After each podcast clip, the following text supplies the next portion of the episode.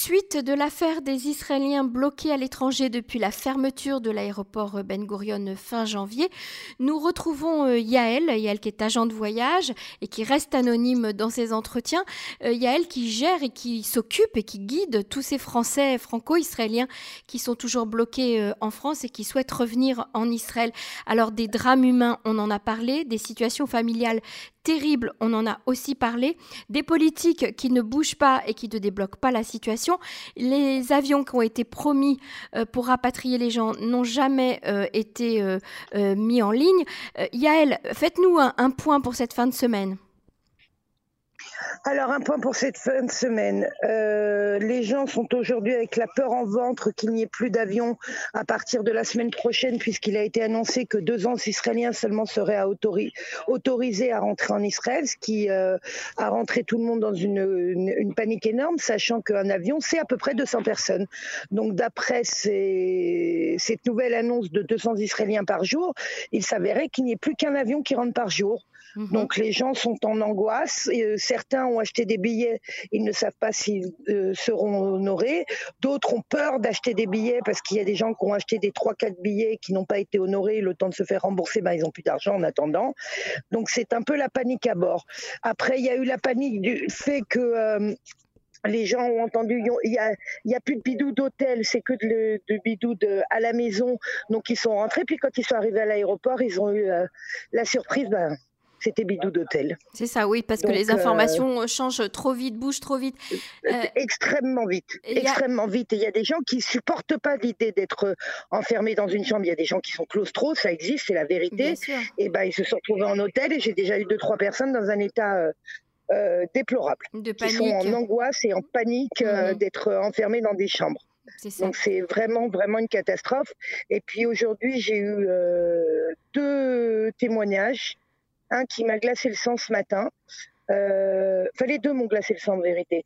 Le premier, c'est un monsieur qui euh, me, laissait un message me disant qu'il était enfin arrivé chez lui et que euh, il avait été extrêmement surpris de faire deux fois dans sa vie un voyage tel que celui qu'il a fait hier soir.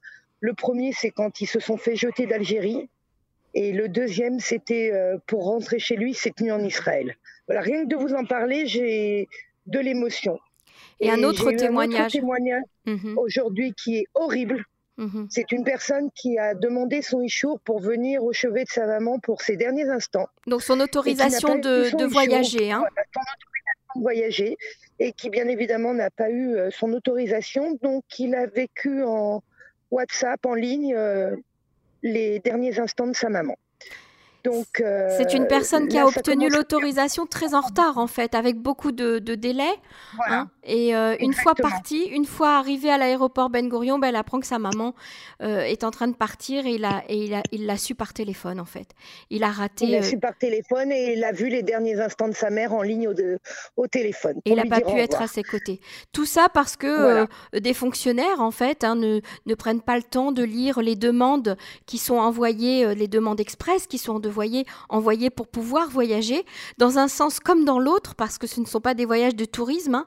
euh, c'est ou euh, des familles qui doivent se rejoindre, ou des voyages d'affaires, ou des parce que des parents malades, ou des problèmes de santé. Yael, hein, je, je, ne me trompe pas, parce que je suis avec vous. Euh. Non, vous, vous, ne trompez pas, parce que j'ai, en plus de ça, il faut savoir qu'ils changent continuellement les ministères pour savoir qui va faire la VADA.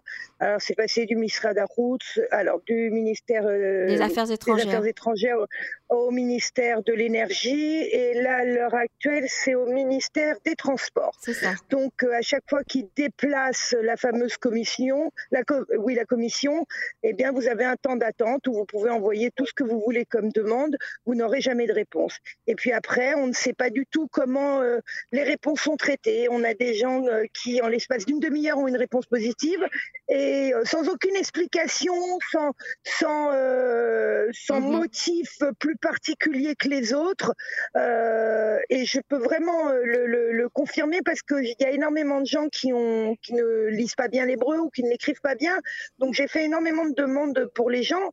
Euh, donc je sais ce qui marque de temps. Il y en a beaucoup, beaucoup. Je sais exactement ce qu'il y a dans les dossiers. Et on comprend pas. On ne sait pas du tout quel est euh, le critère qui fait qu'on obtienne son autorisation ou pas.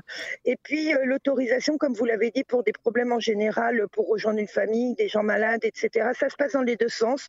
Je suis depuis deux jours en train d'essayer d'obtenir une autorisation pour un couple d'Israéliens euh, binationaux italiens. la dame a son frère qui est en train de partir à Rome et on n'arrive pas à avoir l'autorisation pour qu'elle aille euh, lui dire au revoir. Voilà. Et on a les lettres des médecins euh, italiens, on a tout ce qu'il faut mhm. et on n'arrive pas à avoir l'autorisation. Donc c'est vraiment dans les deux sens.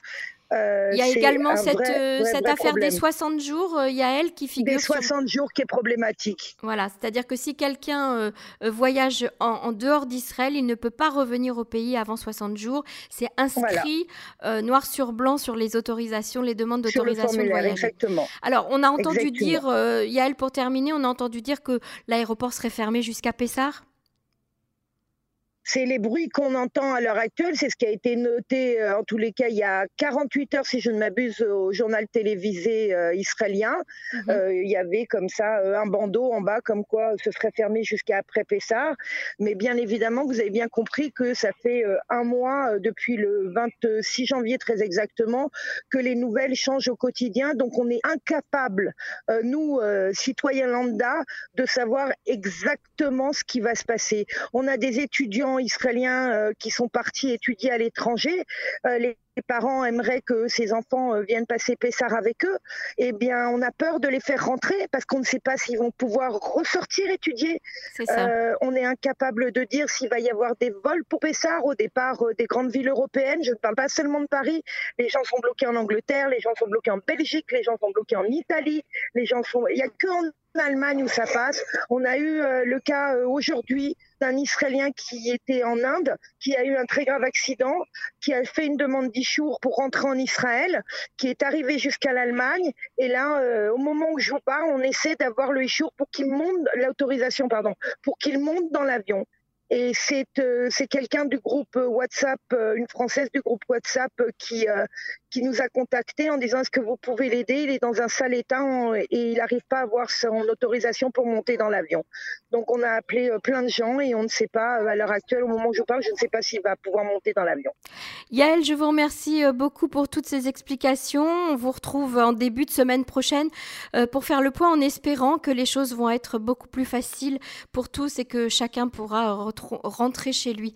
Merci beaucoup Yael, à bientôt. Excusez-moi Emmanuel, à part le fait que ce soit facile, il faudrait que ce soit clair. Si c'était clair, les choses seraient automatiquement plus faciles parce que les gens pourraient se positionner.